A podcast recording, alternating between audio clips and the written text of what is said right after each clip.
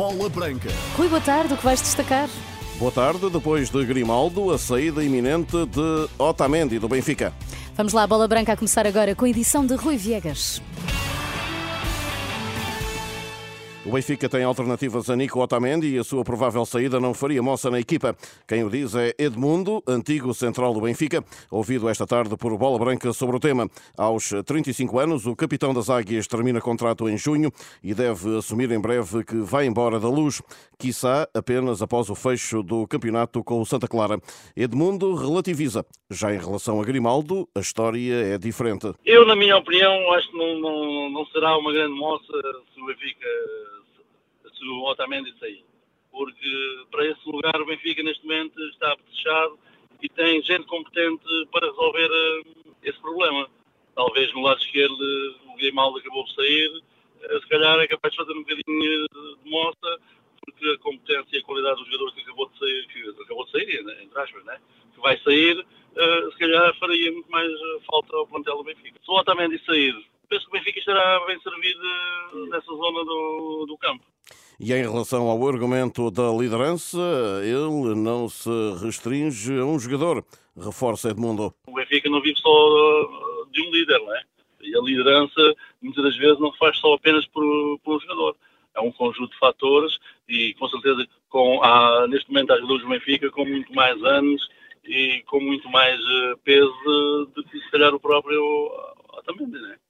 O campeão do mundo pela Argentina regressará à equipa do Benfica em Alvalade e aqui sim com um peso a considerar.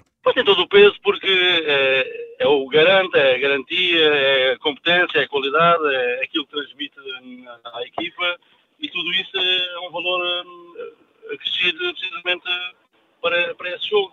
E é uma motivação maior eh, realmente, porque nestes jogos quase nem se pode pedir muita motivação porque a motivação está lá. Uh, e é isso que realmente acontece nestes grandes, nestes grandes derbys, nestes grandes jogos, uh, porque os grandes jogadores superam-se uh, sempre nestas fases. Nos trabalhos do Benfica, Alexander Bá poderá ser a novidade no 11 encarnado para Alvalade. O lateral dinamarquês já jogou alguns minutos em Portimão e deverá ser a posta inicial frente ao Sporting. Certo será o regresso então de Otamendi após castigo. Draxler é o único lesionado e cumpre apenas o que resta do empréstimo do PSG no Estádio da Luz. Youssef Chermiti é para já, por sua vez, baixa na equipa do Sporting. O avançado voltou a não ir ao relevado esta terça-feira no arranque da preparação para o derby. Chermiti recupera de lombalgia e continua entregue ao departamento médico, tal como Giovanni e Santos Justo. Os Leões voltam a treinar esta quarta-feira às 10h30 da manhã, outra vez em Alcochete. Domingos Paciência sai em defesa de Sérgio Conceição, depois do treinador do Porto se ter envolvido novamente em incidentes após um jogo contra o Casa Pia. O antigo avançado internacional dos Dragões recusa, no entanto, a condenar Conceição. Não podemos estar aqui a condenar quem quer que seja, porque são momentos quentes do jogo, momentos de grande uh, intensidade, momentos de grande pressão. Também já fiz parte desses bancos, já andei nesses bancos e sei o que isso é. E a, e a vontade que às vezes tenho, tinha também em, em, ter determinadas atitudes e determinados gestos, mas um, é como eu disse, por vezes ninguém se apercebe de realmente qual é o diálogo que está a existir naqueles momentos e que leva a que as pessoas, a que os treinadores neste caso façam isso. A duas jornadas do fim do campeonato, o Porto joga sábado em Famalicão, à espera que o Benfica escorregue no dia seguinte em Alvalade. Por isso, enquanto há vida, há esperança, sustenta Domingos. Enquanto há vida, há esperança. Portanto, é, é mesmo assim. Acho que é mais um jogo em que o Futebol Porto vai querer, vai querer ganhar para, de certa forma, meter alguma pressão no jogo do, do Sporting Benfica.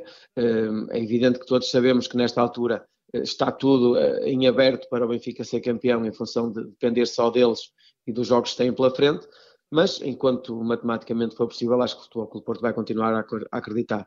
Sabendo que em Famalicão é um jogo difícil eh, e, a última imagem destas duas equipas, que foi no Estádio do Dragão eh, para a Taça de Portugal, foi, um jogo bastante difícil, portanto, é natural que o Famalicão a jogar em casa vai criar uh, grandes dificuldades ao Futebol Clube Porto. O Futebol Clube Porto uh, é favorito, porque ainda é o atual campeão, e, portanto, é, é natural que o Futebol Clube Porto vá querer, querer ganhar este jogo.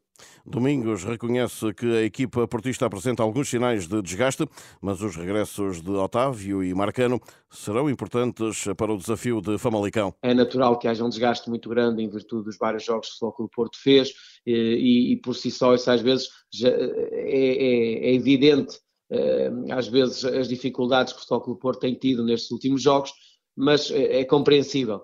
Agora, estes jogadores fazem sempre falta porque em, em certos momentos decisivos no jogo eles têm aparecido.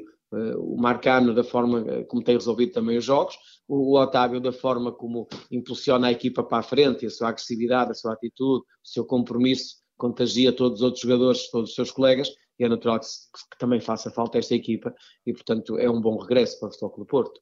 O antigo avançado do Porto, o atual treinador Domingos Paciência. Equipa preparada. A garantia do técnico nacional e do capitão da seleção de Sub-17, que amanhã se estreia no Europeu da categoria na Hungria.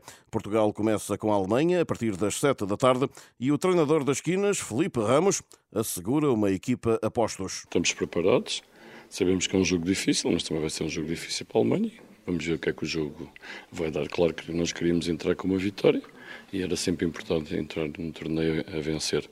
Mas vamos fazer tudo por tudo. Agora sentimos-nos confiantes. Nós preparamos-nos bem, como preparamos para todas as outras ocasiões que temos que representar Portugal. Isso é que é importante. Gonçalo Ribeiro, o capitão deste selecionado do Sub-17, sublinha as palavras do técnico. Tivemos dois anos a trabalhar, eh, formámos um grupo muito unido e muito forte. Acho que nestes, nestes estágios de preparação trabalhámos todos, todos os dias bem e acho que é isso, acho que estamos preparados. Portugal reencontra a Alemanha, que já derrotou, algo que acrescenta motivação, mas já faz parte do passado, considera Gonçalo Ribeiro. É uma extra motivação, mas acho que o importante vai ser este jogo, o outro já é passado, mas acho que nos dá outra confiança já ter, já, já ter ganho a Alemanha, mas acho que o importante vai ser amanhã e como vamos estar no jogo. A seleção do Sub-17 trabalha em Debrecen, tendo em vista este Campeonato da Europa, que se realiza entre amanhã e 2 de junho. As restantes seleções que integram o Grupo C de Portugal são a Escócia, com quem jogamos no sábado, e a França, desafio na terça, 23 de maio. Os dois primeiros do alinhamento apuram-se para os quartos de final do Euro Sub-17 de 2023. É conhecido esta noite o primeiro finalista da Liga dos Campeões, Inter ou AC Milan, que se defrontam num duelo italiano para a segunda mão das meias. Os Nerazzurri, que eliminaram Porto e Benfica, estão em vantagem por 2-0. E mesmo com Rafael Leão, tudo indica de regresso nos Rossoneri, é o Inter que tem o pássaro na mão, na opinião do comentador da Renascença, Pedro Henriques. E dada a época muito má que o Milan vinha a fazer, não é surpreendente que o Inter elimine o, o Milan, até porque isto já vem há muito tempo, desde que começou a Série A, que toda a gente, apesar do Nápoles ter ganho com facilidade, acho que quase toda a gente reconhece com facilidade que o plantel do Inter é o melhor plantel da Série A. Só que as coisas na, na Série A não corriam bem, é o Inter que tem, tem limpo os títulos uh, das taças, no campeonato não está bem, mas fez uma Liga dos Campeões competente. Uh, aquilo que fez em, na primeira mão, uh, na casa do AC Milan, apesar de ser o mesmo estádio, mas hoje vai ter mais adeptos do seu lado do que teve nesse jogo.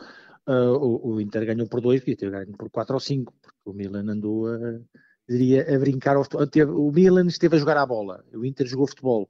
Portanto, acabou por não ser mal de todo para o Milan, que não teve o Rafael Leão. Hoje, à partida, poderá ter o Rafael Leão, vamos ver em que condição, se estiver ou não. Mas o Inter é claramente favorito, que é uma equipa que defende muito bem e nestas circunstâncias a vantagem é ainda mais forte.